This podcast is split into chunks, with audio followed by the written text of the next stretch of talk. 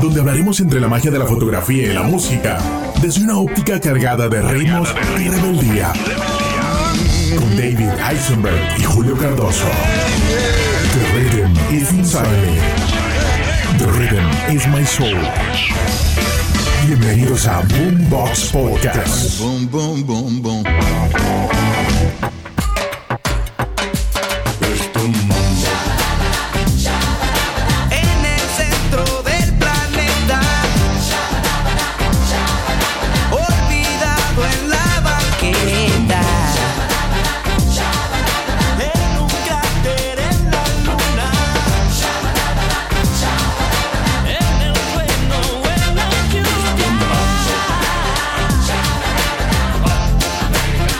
¿Cómo estás, el inspector Julio? ¿Qué onda, Mr. David, el musicógrafo? Acá, digamos, Con, hoy, con nueva. muchísima emoción, por eso estoy en el medio de,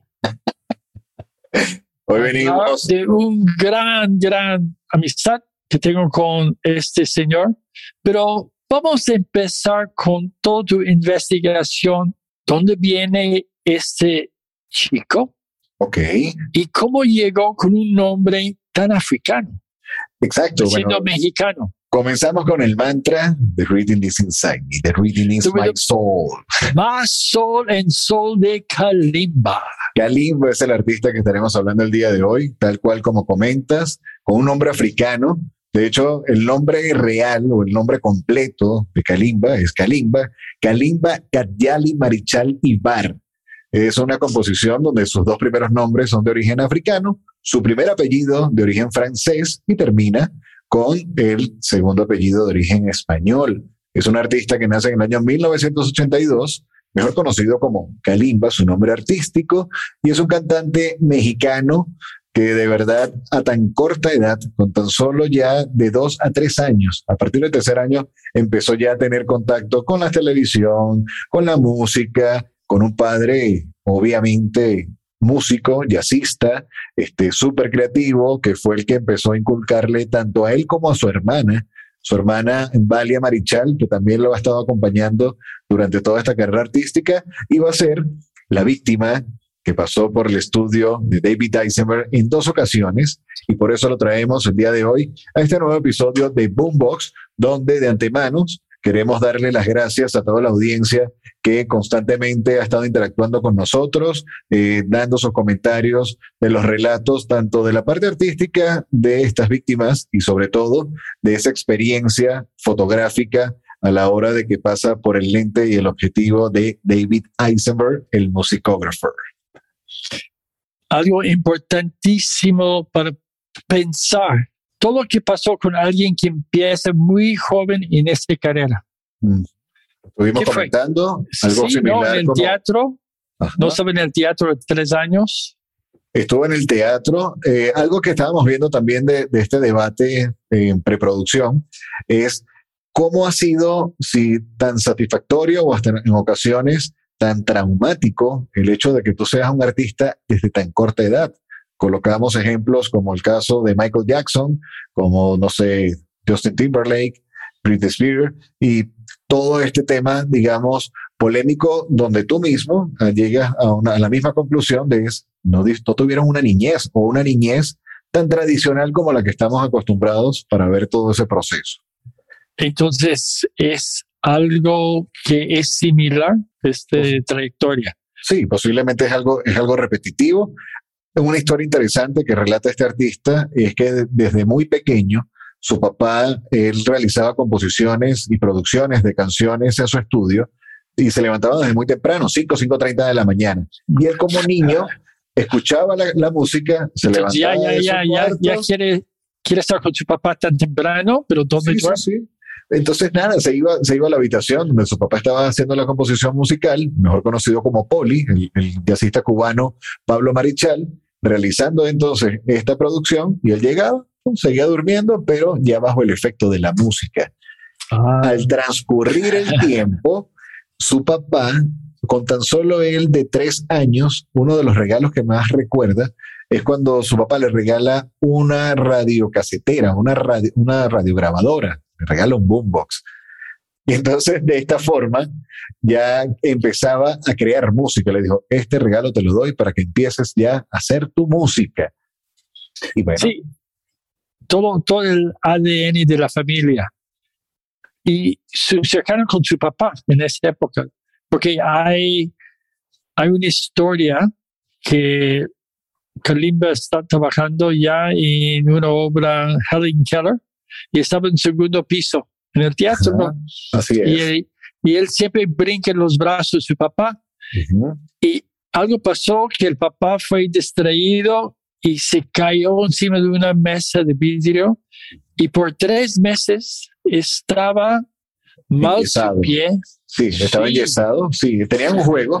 Él comenta exactamente lo que estás diciendo, que él se subía al árbol y, y cerca de su casa, entonces era papá, y se aventaba para que el papá lo atajara. Y muchas veces los productores, cuando ya empezaba el contacto con las obras de teatro, con tan solo tres años, en compañía de su hermana, decía, mira, atájame.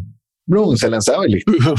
Pero hubo un momento con esa obra de teatro que, que tú dices, Helen Keller, que quería hacer como que esa gracia, pero el papá estaba conversando y ¡plum! No, no dio oportunidad de, de, de atajarlo y es cuando nace el error. Y él comenta de, de esa enseñanza que le dice el papá, le dice, mira, tú puedes seguir haciendo este juego conmigo, yo encantado de la vida que sigamos haciéndolo, pero tienes que estar pendiente de que la zona sea segura y que yo te dé respuesta que te estoy atendiendo.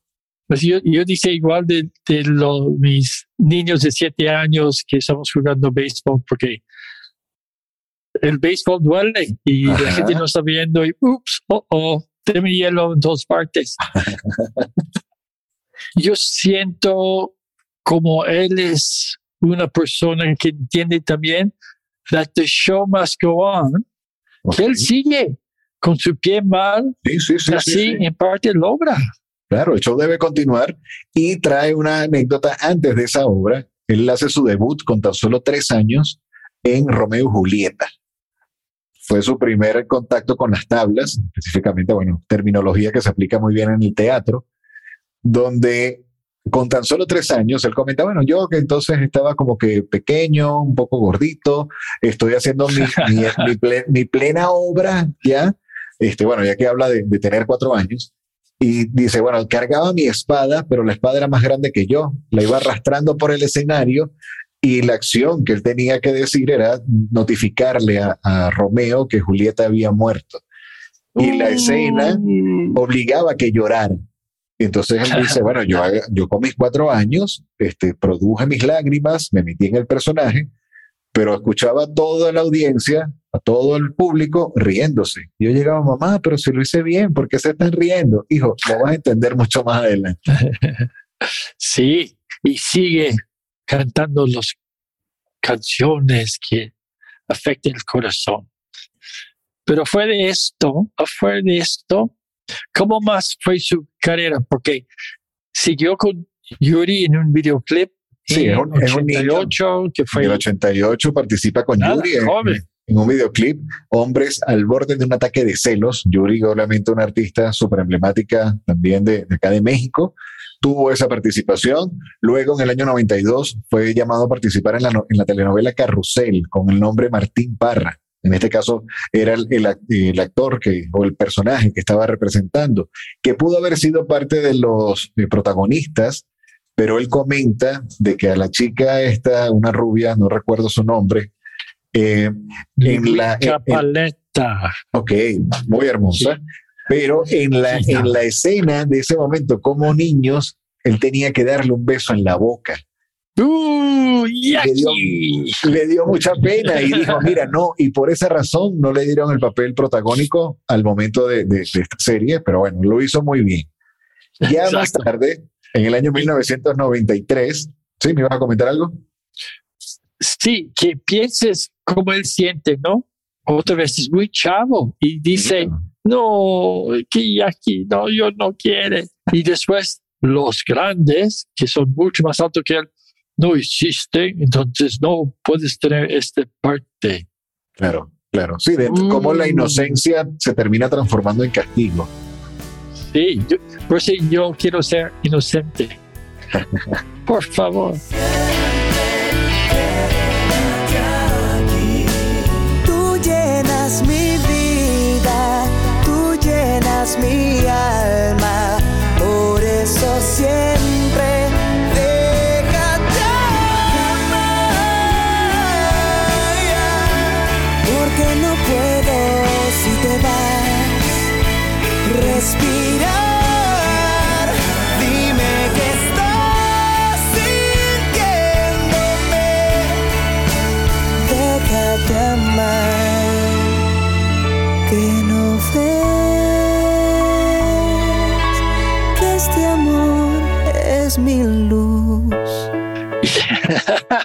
Y después a 11 años, cumplió 11 años y, y Ya dijo, ¿qué mira, pasó en este momento y en el mira. mundo de, de música. en el mundo, en la industria, eh, lo estuvimos también conversando un poco y, y- nos llena de alegría saber como que trasladarnos en esa, esa máquina del tiempo. Porque justamente en los años 90, hablando acá con Kalimba, específicamente en el año 93, ya él decide dedicarse a la música. Recordemos que en ese momento ya estaba el auge de las agrupaciones con mucha formación, casos como eh, el nacimiento de los Backstreet Boys, de estos niños que de alguna manera, por lo menos el caso de Britney y de Justin Timberlake, venían ya con una carrera bastante prematura, con el club de Mickey Mouse o el club Disney, y cómo entonces empiezan ya a crearse sus carreras musicales dentro de esta ola del año 90. Lo mismo pasaba con Robin Williams en Inglaterra, o sea, todo un movimiento completo que recordando parte de los episodios que hemos ido relatando dentro de los artistas, de las víctimas que han pasado por tu estudio, fue algo que mencionaron los artistas de la quinta estación, que en los años 90, al momento que ellos están creando la agrupación, se encontraban como que en este mar. Bueno, nosotros vamos como agrupación, como agrupación pop rock, pero no estamos teniendo la misma receptividad por parte del público porque estaba este fenómeno de grupos de, de coreografías y, y todo esto, esta onda de, de, de niños que estaban comenzando ya a tener pauta. Y es allí cuando empieza él a unirse en Onda Vaselina, participando con el disco La banda rock, la banda, La banda rock de rock. los chavos. Fenomenal que todo en el mundo, en cualquier parte del mundo, empezó este estilo de bandas de chavos, ¿no? Que fue de un casting y cada uno necesita bailar. Y hoy en día sigue esto, ¿no? Con los japoneses, con los coreanos, etcétera.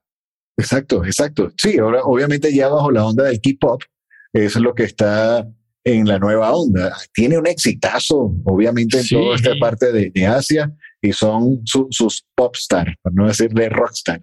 Eh, pero sí, ¿no? Sí, empezó, como dice, en 90, más o menos en 93. Entonces, dime algo de, de la música de Onda Vaselina. Mira, la onda Vaselina fue algo bien interesante en la época de Yulisa, que fue su productora, ella como actriz y, y cantante tuvo como que esta iniciativa, obviamente eran niños comenzando su carrera artística y todo esta, este movimiento. Pero ahí sucedía algo bien particular que siendo todavía un niño con 11 años, Kalimba se encontraba como que confundido y en ocasiones rechazado por, por sus compañeros de, de agrupación. Y era porque al momento de llegar a hacer las tomas, las grabaciones de los temas, él en una o dos tomas ya había hecho la canción. Y los otros niños empezaban como que no, mira, tengo que grabar otra vez. Y le salía quizás a la quinta, la séptima, la décima toma. Y él comentaba, bueno, pero es que es cuestión de habilidades y talento. Yo, yo estoy desde muy niño en esto y obviamente Exacto. reconoce toda esa mentoría artística por parte de su papá, obviamente ya con ese origen cubano, con el son cubano y toda esta riqueza musical que podemos encontrar en la isla. Y hablamos también desde la abuelita, Esther Martínez Benate, sí, ella también una actriz cubana. ajá, que tienes una historia Y bien la interesante con Y ella. ¿no? abuela también, ¿no? Sí, sí, sí, sí, sí. Bueno, que su tu abuela la- estuvo participando en esta emblemática telenovela, eh, del Marimar. Tu, tu, tu. Entonces, No me vayas a cantar tenemos todos los jóvenes, hoy, tenemos ¿no? todos los jóvenes, ¿no? ya hacen una sonografía. Kalimba ya tiene ocho años de experiencia. Tiene ocho años de, de experiencia, empezó ya en todo esta, este movimiento, pero en, en Onda Vaselina solamente su permanencia fue du- durante un año, tomando en cuenta también de que hubo una situación que lo puso, puso el ambiente tenso entre estos músicos o estos artistas, donde una revista menciona como que Kalimba y sus coristas. Entonces, que, que genera, genera ya un tema así como que, bueno, decía, bueno, los chicos no estaban molestos conmigo, pero sí había un ambiente de molestia porque obviamente eh, públicamente esta revista le estaba diciendo que no, no eran talentosos o no tan talentosos como Kalimba. Ah, es, esa es parte de vender producto, Exacto. ese talento, ¿no? parte del amarillismo, parte de todo lo que, lo que trae la, la industria, pero eso lo vamos a ver también, el no leer las letras completas o el artículo completo, cómo te puede meter en grandes problemas, ya que él, años más tarde, sufrió un- un- una debacle mediática bastante fuerte, que a Dios gracias se, se solventó, pero bueno, continuamos entonces hablando un poco de toda esta trayectoria y la creatividad que obviamente embona a este artista como Kalimba, a, a a Kalimba su nombre completo, Kalimba Kadiali Marichal Ibar. ¿Qué sucede? Él empieza también a dedicarse al área del doblaje, doblaje de voces, algo sumamente rico y, y bien dominado en tierras mexicanas, donde le hace la voz a Simba del Rey León, pero la versión de Simba en niño. Exacto. También estuvo participando en una serie, una, un cómics, eh, que se llamó James y el melocotón gigante. Y otra de las más exitosas, una serie que aún sigue transmitiendo el canal de televisión, por lo menos Nickelodeon, que se llama A. Arnold o Oye Arnold, fue la voz de Arnold ya bajo la propia, el, el propio timbre y la melodía de la voz de Kalimba.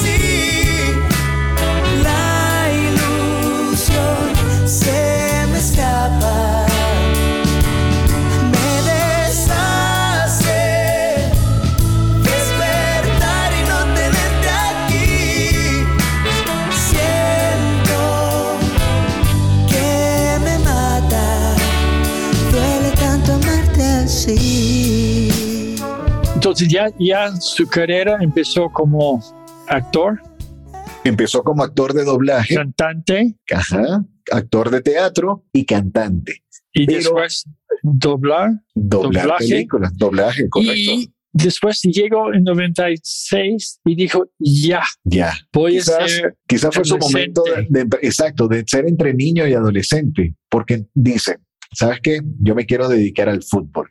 Exacto. Aban- abandonó su carrera musical, o sea, le puso una pausa a su carrera como artista y dijo, yo quiero ser jugador de fútbol profesional, obviamente, es el deporte rey acá en México, o sea, es un deporte bandera acá, todo el mundo ama el fútbol acá.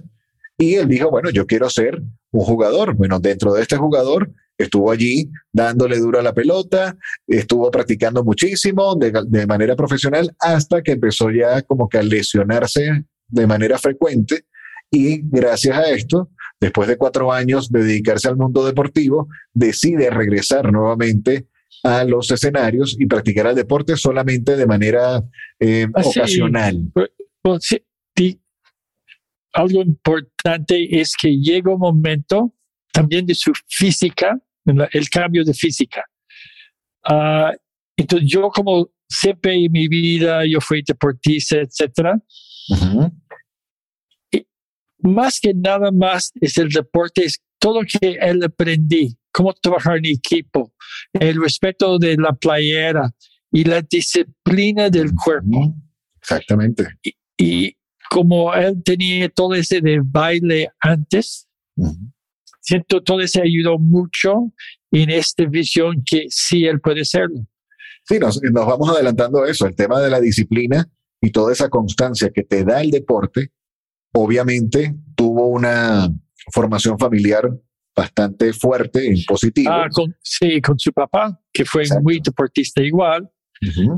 Y, y sien- siento que mucho de sus movimientos en la escenografía es, es como más fluido, tiene mucha fluidez Exacto. porque fue deportista un rato. Y en el Sí. momento que el cuerpo está cambiando, creciendo y su mentalidad para estar con un equipo, pero sin tanta presión. Exacto. No, no, evidentemente es así y es parte del, del crecimiento y del desarrollo. ¿Qué sucede? Dentro de toda esta onda de, de, digamos, notas amarillistas o, o caos que sucede en la industria de la música, hubo una situación con su productora, directamente con Yulisa, donde los artistas de Onda Vaselina deciden dejar la agrupación. O sea, ya existieron, existieron muchos desacuerdos porque, no sé, había como que una especie de, de mm, la palabra quizás es fuerte, que era el tema de, de amedrentamiento o chantaje o mal manejo por parte de los artistas y ya no eran unos niños, ya eran un poco Exacto. grandes. Está ya- creciendo exacto, y ya no puede controlarlo. Correcto. Y, le hacen ¿Y la ¿Cómo invitación. fue este ajuste?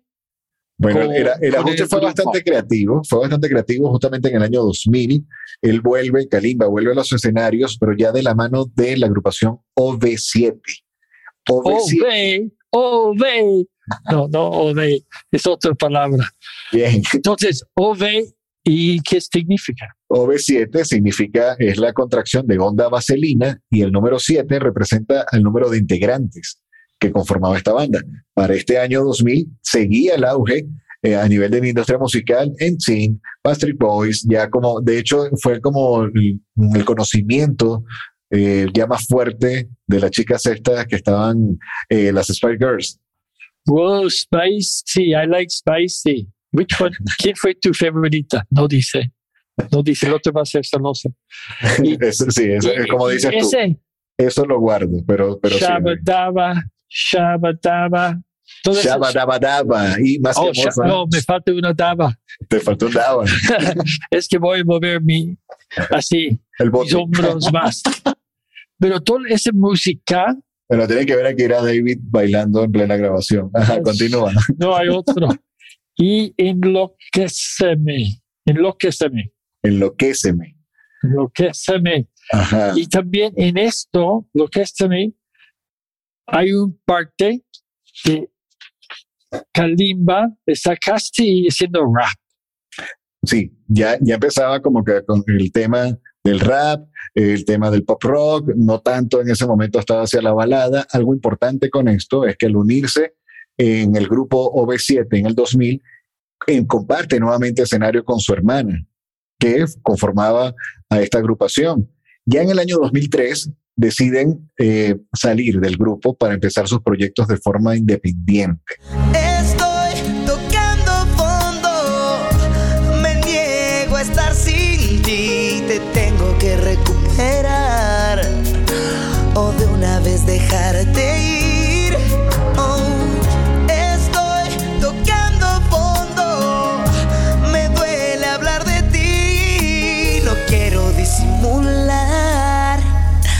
el resto de mi vida. Oh.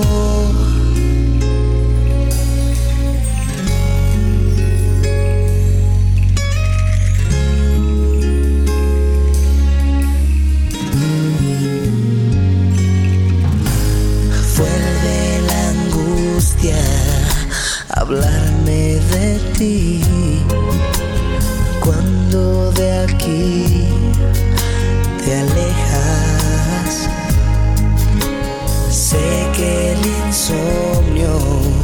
La hermana, bueno, eh, me comentas que, que se empezó ya en su vida un poco más familiar, más, más como, sí, su- su- sus labores de mamá. Y él decide entonces ya iniciar su proyecto como solista. Entonces, se desintegra ya este, este tipo de, de agrupación que co- era conformado por siete, ya luego quedan cinco, años más tarde, ellos cinco sí, deciden seguir. Exacto, deciden continuar años más tarde, pero entonces acá es donde empieza la carrera de Kalimba como artista independiente con ritmos muy marcados con temas de funk, soul, rock and R&B Y después, cumbia. y después cumbia, ya mucho más acá. Fíjate que a nivel de, de preparaciones vuelve acá Auro Vaqueiro a sonar dentro de los principales productores, como lo hemos hablado en otros artistas. Si mal no recuerdo, creo que fue en el episodio anterior con Alex Sintek. Ujú. Entonces, ¿Y dónde fue la producción de su álbums? La segunda producción fue en Italia, la primera producción se me escapa de momento, pero sí sé que estuvo viajando a Italia en algún punto.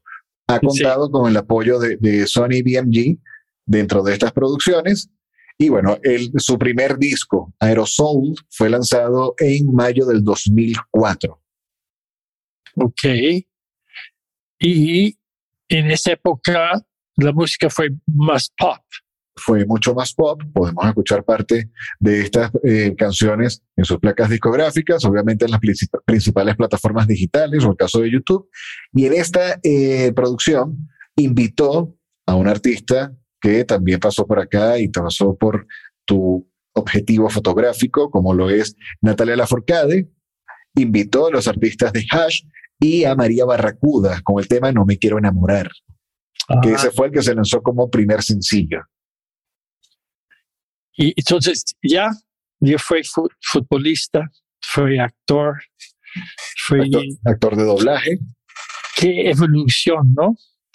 por Y, completo. de- y está trabajando con otros músicos, actores dentro.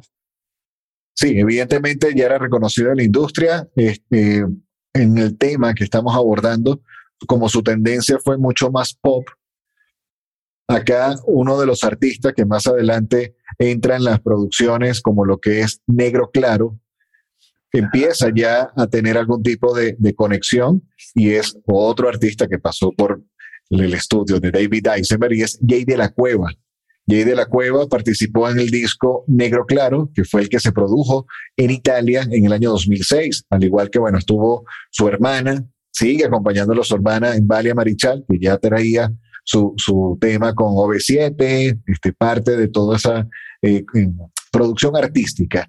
Y Sí, Oscar y, Schubert y- y qué, estuvo- y- y qué piensas rápido? ¿Qué piensas que lleva todo a Italia? Entonces siento que él siente más cómodo allá porque hay menos ruido. Mira, ya quizás la tranquilidad, como, como tú comentas, o sea, la tranquilidad que te brinda Europa, el estar directamente con otro tipo de productores, creo que, es una parte bien fundamental en la parte, no sé, creativa o de producciones, cuando ya con tan corta edad conoces todo el movimiento de producción, tanto mexicano como con aires estadounidenses, bueno, entonces, si quiero hacer un giro completo en mi producción musical y empezar a coquetear con otros ritmos y darle otro tipo de sabor a mi música, bueno, qué mejor que hacerlo, en este caso, en tierras europeas. Y apenas tenía 25 años. Exacto. Y Jay de la Cueva ya estaba con fobia también en ese. Estaba con Fobia y estaba realizando ya acciones con, con Moderato que próximamente escucharán acá en Boombox, ¿cierto? en Boombox, porque Jay es uno de los grandes músicos y siento ese apoyo de energía y de ideas y de ritmos. Es algo que Kalimba sabe cómo manejar después de allí- todas sus historias. Justamente en este año, en el año 2007, ocurre un primer evento bien, bien importante. Y bueno, ya para ir entrando en, en unos minutos en cuanto a lo que fue la sesión fotográfica. ¿Qué pasa? En esta producción empieza su colaboración o realiza una colaboración con Jesús Navarro Rosas de Rake con el tema No puedo dejarte de amar y con el tema Duele.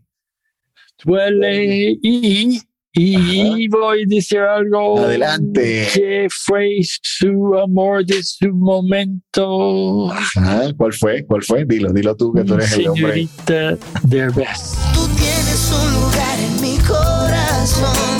Te juro, te conviene quedarte, amor. Yo respondo por tenerte.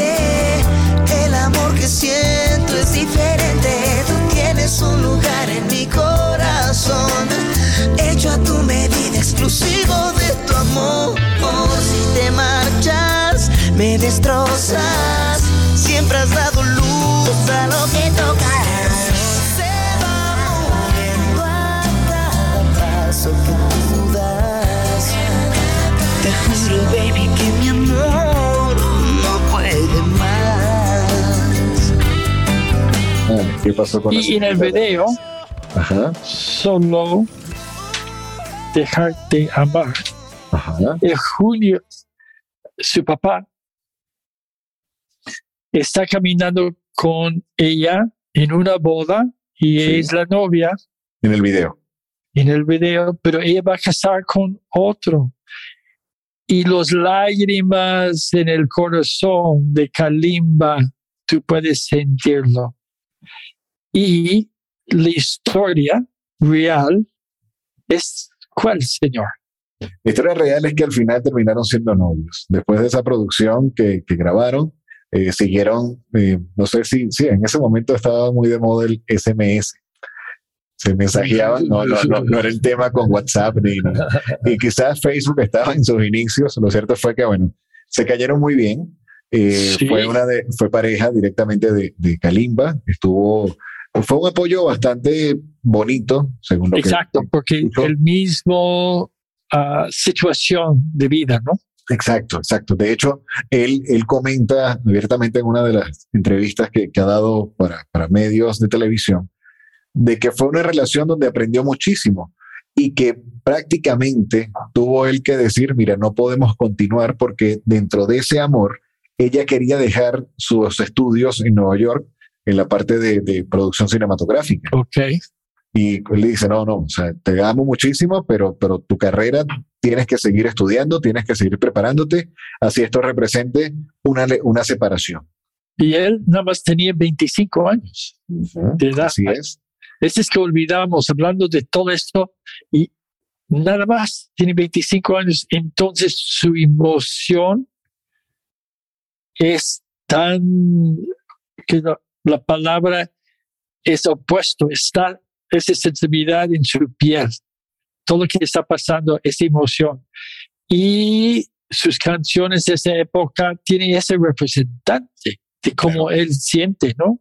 No, y siento que para la edad que, que tenía en ese momento, tiene la madurez suficiente como que de, de decirle a esta chica, a Islín Derbez, cuál es el camino correcto, o sea, no tomar la decisión de forma emocional ni visceral, sino ya un poco con, con cerebro, porque ya con tanta historia de carrera artística sabe lo que representa esa preparación para la industria, sin tomar en cuenta, o sea, sin dejar a un lado toda la trayectoria artística que tiene el papá de Aileen. Ajá, y hay una canción jamás, no voy a decir más, jamás. Pero, pero de, de jamás, jamás olvidemos que, que estamos acá para todos ustedes relatando un poco de la historia de grandes artistas que tenemos el grato placer de narrar un poco su trayectoria y por supuesto cómo ha sido esa mm, conexión entre la cámara y el momento de su vida profesional artística, que es cuando entonces es retratado por el musicógrafo David Eisenberg. sí, ya porque para entrar, finalmente ¿sí? fue algo que yo pasó en 2007 con él y después 2015. Y otro, otra cosa importante es también nosotros vivimos en, en el mismo barrio. Ajá. Entonces hay muchas veces que pasamos en la calle, estamos en un lugar mala fama, comiendo o jugando billares. Entonces siempre fue algo más que, que nada más que hizo unas fotos, pero había una relación de respeto y todo. Y yo, yo siempre me gusta si estoy en la- el público con otro artista que yo conozco, darle su espacio. Claro. Y si ellos quieren hablar conmigo, ellos siempre vienen para hablar conmigo porque no es justo entrar su privacidad. No invadirlos, no invadirle su Sí. privacidad. Ajá. Pero, pero Kalimba es un- una persona, yo siento, tan leal en esa parte que si él siente que, que tú tienes interés en él y te trata bien, como esa es amistad. No es una amistad superficial. Bien, buen punto. Esa es parte de toda su vida trabajando tan duro y viendo cómo está la vida, los buenos, los malos, que quiero ah, ganar algo de él sin dar. Y mucho de su historia es, es la sabiduría que uno crece dentro de su profesionalismo, pero también afuera. Ok. Porque como hablamos que a mí me acuerdo que estamos hablando de, de sus dos hijos Sí. Y qué complicado ser papá si siempre estás en gira, hace que llegue un momento que dice, ya, yo entiendo que yo necesito hablar no nada más una vez al día, pero siempre con mi hijo, porque una vez habló mi hijo y estamos en el estudio Sí. y quién fue, fue mi hijo, bla, bla, bla. Entonces, es algo muy complicado cuando tu vida siempre tiene horario. Me voy a grabar, me voy a girar. Y poco a poco siento que su evolución personal va a crecer unas obras, unas canciones, unas composiciones. También es un mentor como Saúl con los rockeros, de Claro. muchísima gente entrando ese, ese monstruo de la música y también él está con su propia disquera. Sí, actualmente está con su propia disquera y es súper oportuno lo que estás comentando con Saúl. Porque sí, empieza él, en este caso Kalimba, al tener tanto conocimiento de la industria, poder eh, iniciar esa carrera como mentor, tal cual como lo ha hecho, con casos como los eh, reality shows de La Voz, de La Voz Kids, en tierras, en este caso suramericanas, como, como es el tema de Perú, pero haciendo la comparación con Saúl, y justamente que, que aún seguimos con el año 2007, con el disco Negro Claro, allí se le detecta una bacteria en la garganta, Wow. algo muy parecido a lo que sucedió con, con Saúl en algún momento de su historia. Sí, ¿cómo siente uno que y su voz es su negocio, su voz es su parte artístico y, que fue una bacteria y Fue una bacteria, fue una bacteria que al final dice, mira, fui a homeópatas, médicos especialistas, eh, medicina natural, no sé qué me lo quitó, pero sí llegó un momento donde yo quería seguir cantando, yo quería seguir cantando porque estaba en, en una parte de mi carrera eh, en un auge, estaba, estaba en la cresta de la ola en mi carrera musical, que, que, bueno, a Dios gracias, eh, es lo, lo deseado por cada artista que, que- nos dedicamos a cualquier tipo de, de- de expresión. Pero en su, en su caso particular, vino un doctor y le dijo, cantas una semana más y pierdes la voz para toda tu vida. O sea, tienes tan lastimadas las cuerdas vocales de que te hago una placa y allí lo que puedes ver es charcos de sangre internamente por, por todo lo, lo, lo delicado que has estado empezando a forzar la voz, porque él mismo comenta, yo me levantaba en la mañana y no tenía voz. Para poder Oh. cantar tenía que hacer una, un esfuerzo este, por encima de lo que era mi rango vocal, no tenía la educación vocal en ese momento para llegar a tonos tan altos y lo que estaba era prácticamente aniquilando mi mejor instrumento para darme a conocer y decía, sin voz, ¿quién soy? Ok, señor inspector, voy a preguntarte, como tu vida es radio, tu vida es tu voz, señor inspector Galán, pero este es- hablamos en las charlas después de esto. Galán de radio. Galán de radio. ¡uh! Yo no sé, mi amor,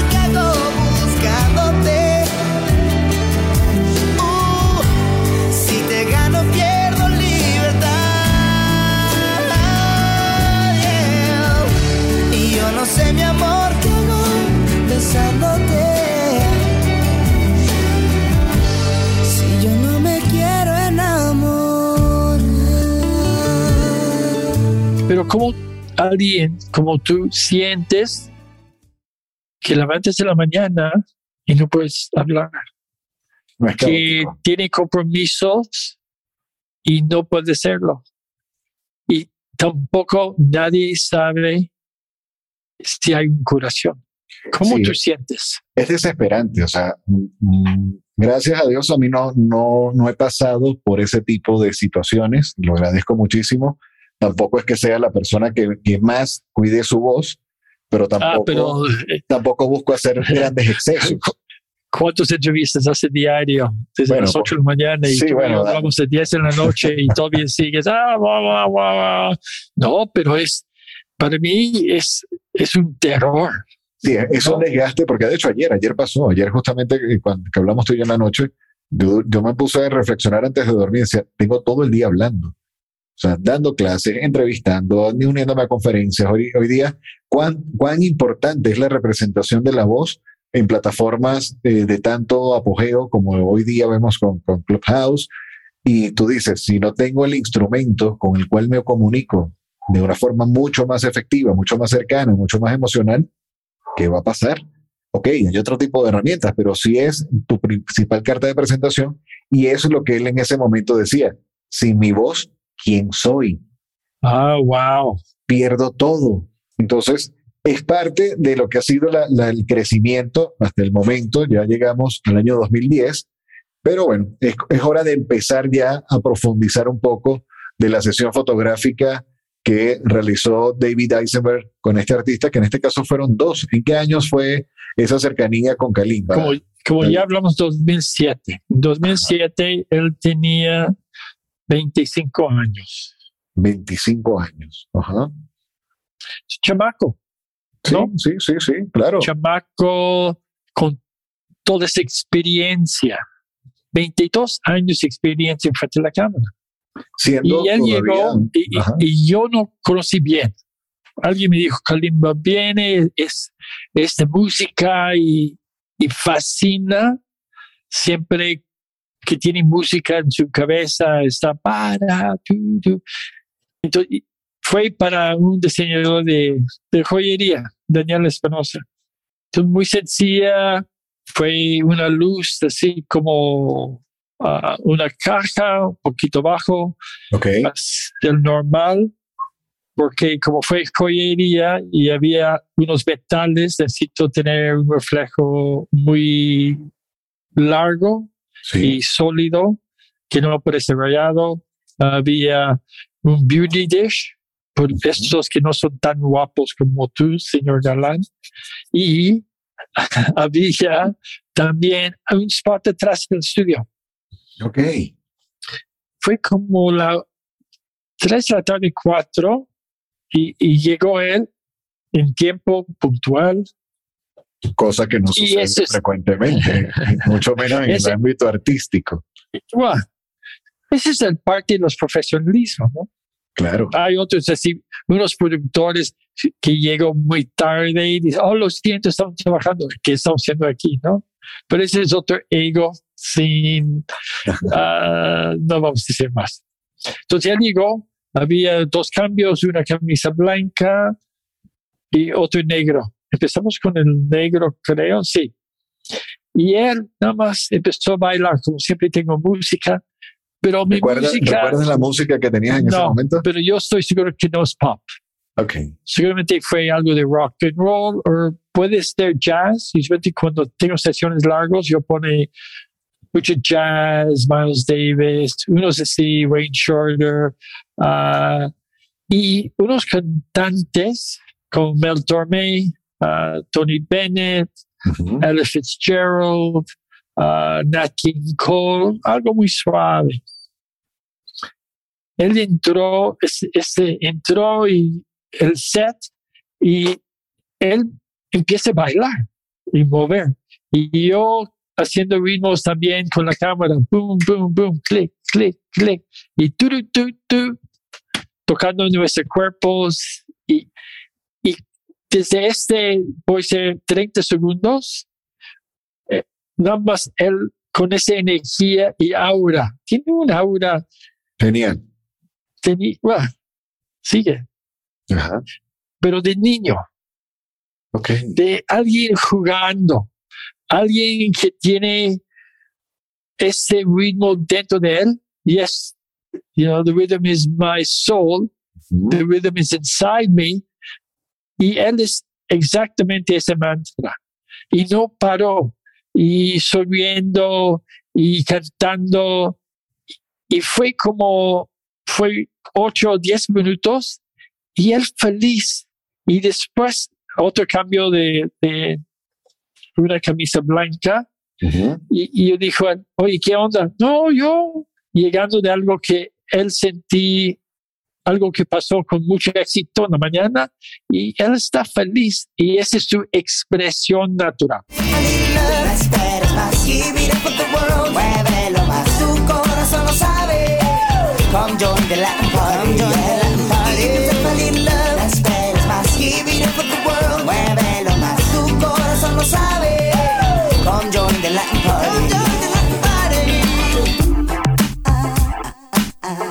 Y las fotos bien y bonitas, pero cuando alguien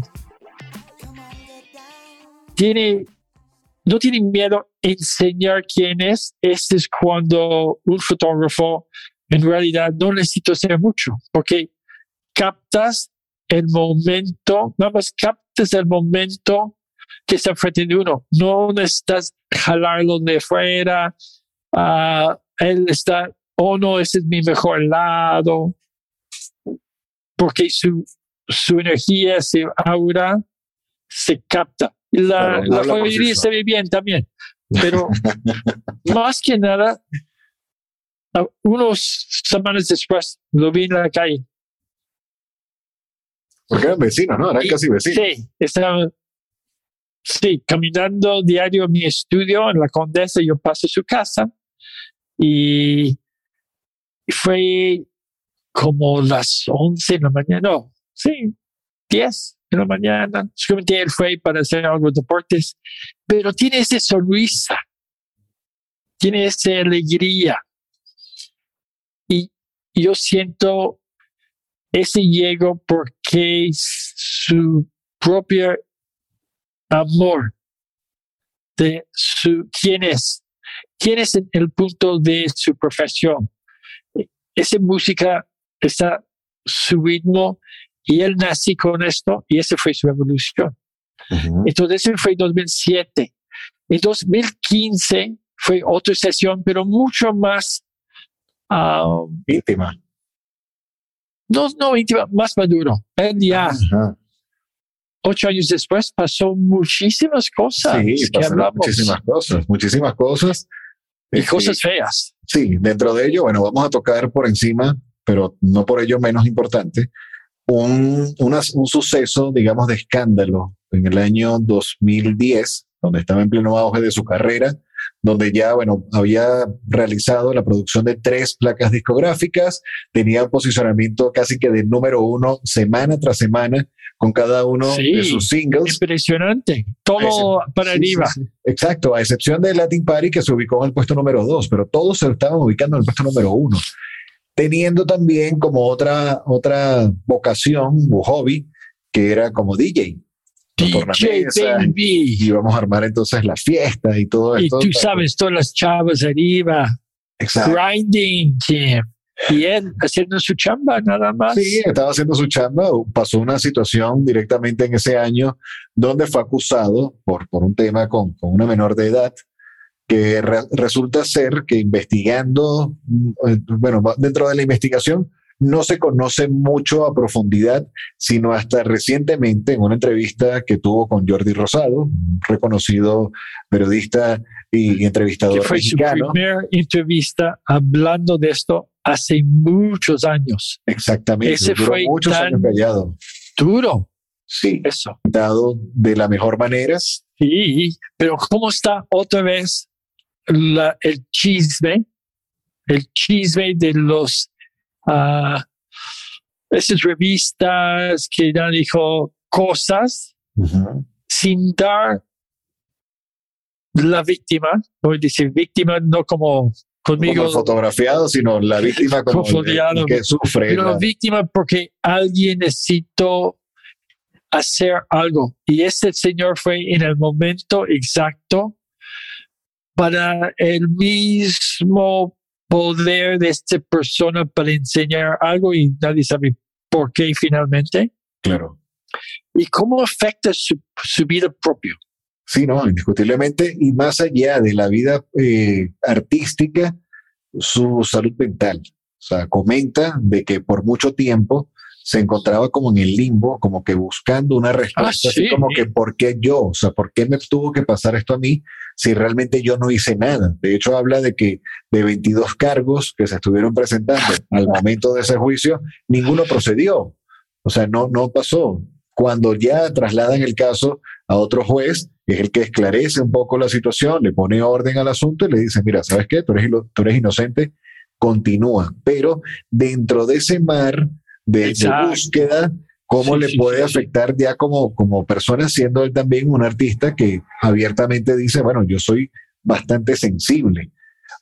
Buscó como un momento de reconexión, dice que durante ese, esa pasada por, por el centro de detención o la cárcel donde estuvo, bueno, su mejor conexión fue a través de la Biblia, luego empezó a E- dedicarse Ese es, un poco. ese es algo muy importante. Ese fe que él tenía. Exacto. Ese fe que desde fue pequeño dentro de ese monstruo de industria, había algo más. Y para mí, ese estilo de persona sigue muy joven. Sí, sí, sí. Fue que año estando- 2010, entonces tenía 28 años. Exacto. Es como él va a tener carrera o ya tiene miedo a entrar en lugares, miedo pasar a tipo de tiendas que la gente va a tomar una foto diciendo cosas. Exacto. por el celoso, por el poder, que me fascina de él,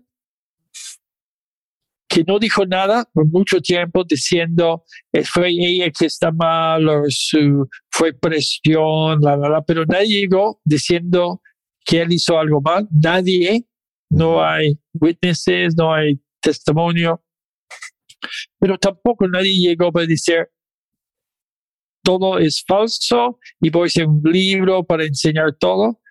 Mi respeto a él, porque con silencio Claro. y él quitando todo ese ruido, él puede enfocar otra vez en haciendo el artista, compositor, quién es.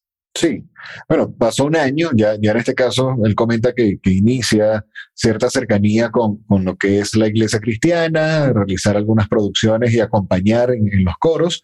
Tardó un año después de ese suceso a que pudiese elaborar su quinta placa discográfica, Homenajes a las Grandes Canciones, volumen 2.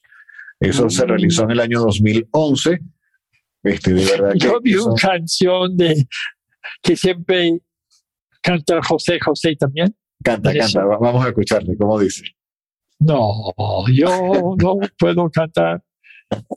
Ya lo sé que tú te vas. Oh, Oh. todo un clásico. Y, y- y así, cuando escuches este con el voz de Kalimba, Ajá. con ese sentimiento de Kalimba, yo siento igual Ujú. de José José, que ellos vivieron esto, ese momento, y por ese, la realidad de, de sus letras, de sus ritmos, son iguales de experiencia. Sí, podemos ver en este tipo de producción unos rangos vocales y una interpretación musical por parte de Kalimba fenomenal, acompañado también de, bueno, de orquestas donde llegan, a- Wow. o sea, es, to- Sí. es todo un show, es todo prácticamente un cambio a lo que podíamos ver, haber visto de un Kalimba desde Onda Vaselina o B7, allá sus primeras producciones musicales. Pasa al año 2014 con Cena para Desayunar. Ya acá eh, tiene como que mayor madurez, una mayor identidad, este tipo de representaciones musicales. Y es cuando entonces, año más tarde, entra nuevamente como tu víctima, pero en otro tipo de contexto a nivel fotográfico, ¿correcto? Sí, fue en noviembre, el 24 de noviembre de 2015. No tiene tanto frío como aquí en Toronto, seguro, porque hicimos fotos afuera, pero mi concepto fue como más un músico, una persona. Sí, sigue con misterioso porque hicimos con sus gafas, Ok. pero ligeramente también puedes ver sus ojos. No es, no fue como está atrás de las gafas que no quiero que nadie pueda ver. ok. Nada más fue parte de ese misterio. Y hicimos el estudio y mi primer concepto fue todo blanco atrás de él. Y nada más un luz de spot con contrastes en su cara. Y nada más había un estilo de tabla roca blanca de lado, un reflector. Y en esta época la música sí fue más de jazz. Eso estoy seguro. Ok. Y él entró y cuando ves las imágenes calmado, pero ya puedes sentir esa experiencia no tan inocente de 2007. Claro. pasó todo esto. Y siempre hay un caballero, ah, lo trata toda la gente con tanto respeto. Ese es, ese es algo que, que es importante, yo siento, de ese largo plazo. Cuando ves gente que entra y saludas todo. Y, y no es uno que yo soy la estrella de mi agua especial. Yo no tome ese agua. Quiero algo de plástico, un bote de plástico para tener la planeta con más plásticos de basura. Pues eh, a mí no me gusta dar este tipo. Ok.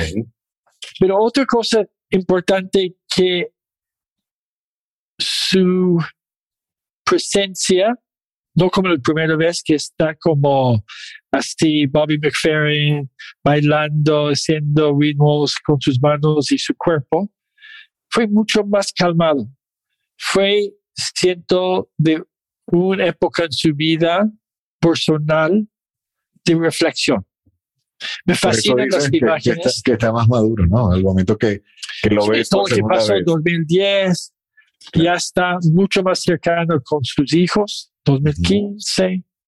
No, y to- to- tomando en cuenta también que ya para, ya para esa fecha eh, estaba empezando como que una visión como mentor musical, porque ya empezó a formar parte del equipo de la primera temporada de La Voz Perú, que fue como el mismo- Ah, ok. el mismo por- formato mentor. internacional de The Voice. Sí. Entonces empiezas ya como que a tener esa responsabilidad tú como artista, al cómo entonces empiezo a dar el ejemplo, ¿no? Cómo continúo dando el ejemplo a lo que es este tratamiento y quizá por esta forma es que, bueno, entras ya a un estudio con otro punto de vista que para la fecha en que se realiza la sesión fotográfica contigo, había ingresado también a TV Azteca participando como juez del reality Baila si puedes. Ah, sí.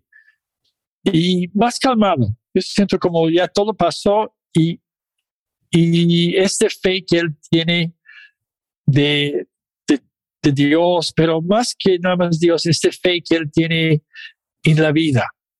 Claro. Y hicimos, entonces hicimos unos en el estudio que me cae muy bien, muchos diferentes ángulos.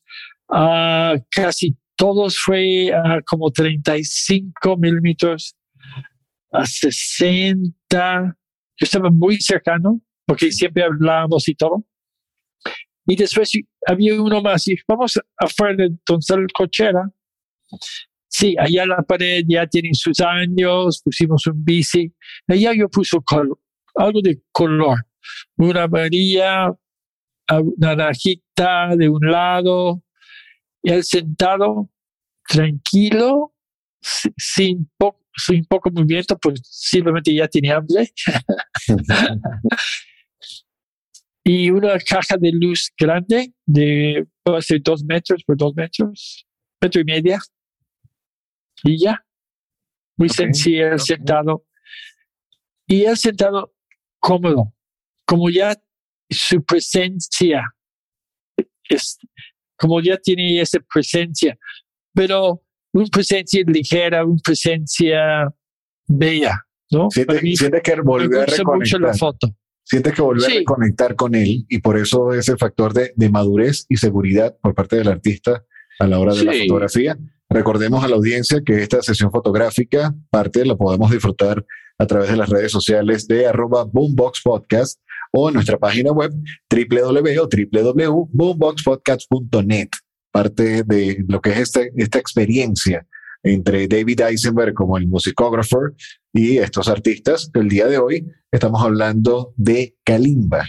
Ya para ir cerrando el episodio del día de hoy, ¿qué fue lo que más te marcó, lo que más te gustó de esa experiencia, más allá de lo que ya vienes comentando amablemente del respeto entre artistas, Kalimba hacia ti? Ah, sí. él?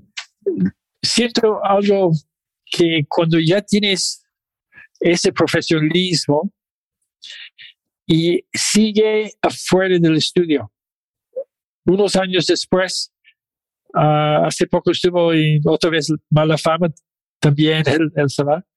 Y sí, yo estaba sentado leyendo algo y había mucha gente, y tú sabes, ¿no? Muy como los fans, ¿no?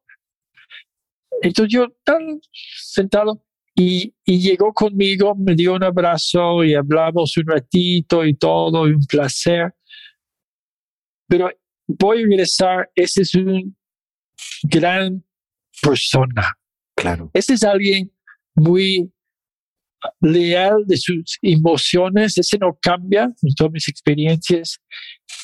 Y estoy con muchísimo entusiasmo para ver su siguiente época, Claro, eso sí. porque es alguien que entiende el fracaso, entiende cómo trabajar duro y dentro de él sigue con esto de crecimiento y respeto de, de su audiencia. Y voy a pensar que la cosa más importante para él es que sus letras, sus ritmos, sus composiciones tocan los corazones de su audiencia, Claro. más que nada más pop star. Hay quien será la que me quiera a mí. ¿Quién será la que me dé su amor? ¿Quién será? ¿Quién será? Muy bien, bueno, buena reflexión por parte de este gran artista que empezó desde muy niño. Es impresionante toda la carrera que una persona con a la fecha, con tan solo 39 años, ha aportado tanto a la industria y lo que falta. Actualmente tenemos conocimientos de que ya tiene su propia disquera con todo este cambio a nivel, digamos, digital y las creaciones de, de home studios. Y qué bueno, qué bueno que dentro de, su, eh, dentro de sus ideas está ahorita conformando la producción de cinco nuevos discos. Wow. Entonces, este ¿Y, año... y dos- todos son 2000 de él o son de otras personas también? son de él, son de él. De hecho, eh, hasta el momento, le- según la, la entrevista donde sacamos el extracto de esta información, dice que bueno, que ya tiene siete temas listos, pero no tiene aún el nombre del disco. Entonces, próximamente, ya sea a finales de este año o principios del próximo, tendremos sorpresas con Kalimba. De verdad ha sido un verdadero placer para nosotros poder relatar un, un- un pequeño bocado de toda la trayectoria musical de este artista mexicano. De verdad que sí. Y bueno, David, muchísimas gracias por ¿Por compartir una vez más tus conocimientos y tu experiencia fotográfica y de vida con este tipo de, de- de artistas mundiales. y te acuerdas todos. Dile a tus amistades. Y vamos a hablar antes que sientes para disfrutar un fin de semana algo. Tomes tu tequila, tu vino, tu cerveza, etcétera, y pienses that the rhythm is inside me, the rhythm is my soul. En Boombox Podcast, aquí estamos para ustedes. Así es, Y invitamos a todas las- Inspector Julio, ¿te Sí, acuerdas? Nada más toda la vida es galán. Es escalar, escalar. Sí, aprovechamos también de invitar a la audiencia, tanto a nivel global y especialmente al público latinoamericano, que nos pueden escuchar a través de las principales plataformas, como lo que es Spotify, pero también estamos disponibles en plataformas como Amazon Music, eh, estamos en Apple Podcasts y en Google Podcasts. Si y quieren, oye, iHeart. y queremos- Sí, y aquí tenemos damas, Abel Rodríguez, Adam Miguel, Ross Correa, Alan Dubin, Betty Fitt, Mike Calderón, tenemos Hair Munch, Jacobo Bautista, Robin Cruz, Ujú. toda la gente que yo pago 20 pesos está Alejandra, aquí. Alejandra Villa, que también. Islas Camacho Ajá. y Montserrat. Arnold, este, gran parte de la comunidad que, que ha tenido. Lore de la Torre. sí, Un- somos juntos. los Abrazos.